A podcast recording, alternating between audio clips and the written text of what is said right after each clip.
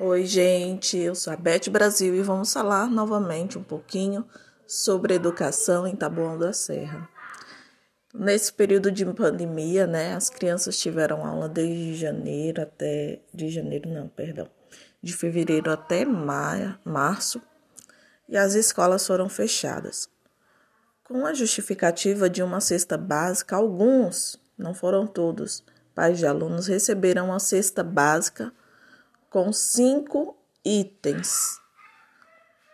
E isso é vergonhoso, porque sabemos que há condições de fazer mais pelas pessoas, né? Principalmente mãe, pai que está em casa sem trabalhar, é, cuidando das crianças, ou porque também perdeu seu emprego, né? E a, vem o governo distribuir cinco itens dizendo que pronto já garantia a alimentação daquela família. Cinco itens. E foi vergonhoso. Eu não vou nem falar aqui quais foram os cinco itens, porque quem recebeu sabe, conhece. Outra coisa, é preciso um plano para que, quando essa pandemia termine, as crianças possam recuperar esse aprendizado, porque muitas delas não têm acesso às redes sociais, às mídias, e muito menos estão é, conseguindo acompanhar as lições enviadas.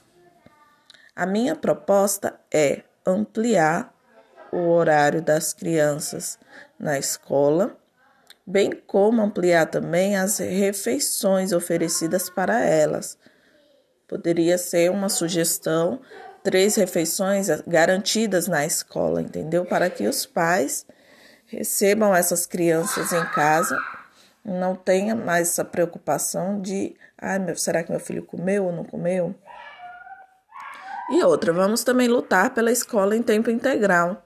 Atualmente em Taboão tem uma escola, só que ela é do governo, ia começar esse ano.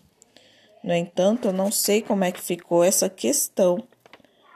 O nome da escola foi a Escola Estadual Gilberto Freire que foi mantida para que ela iniciasse, né, o, a escola em tempo integral. É uma proposta nova, eu acredito que precisa muito tabuão. E é isso, gente. Essas são um pouco das minhas reflexões sobre a educação e como podemos melhorar ela. Claro que está inicial.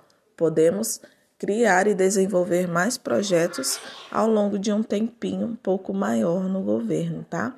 Eu sou aquela pessoa que vou estar sempre lá trabalhando pelo povo nos quatro anos. Obrigada para você que escutou até aqui e até o próximo podcast. Nos ajude compartilhando, tá bom? Obrigada, tchau, tchau.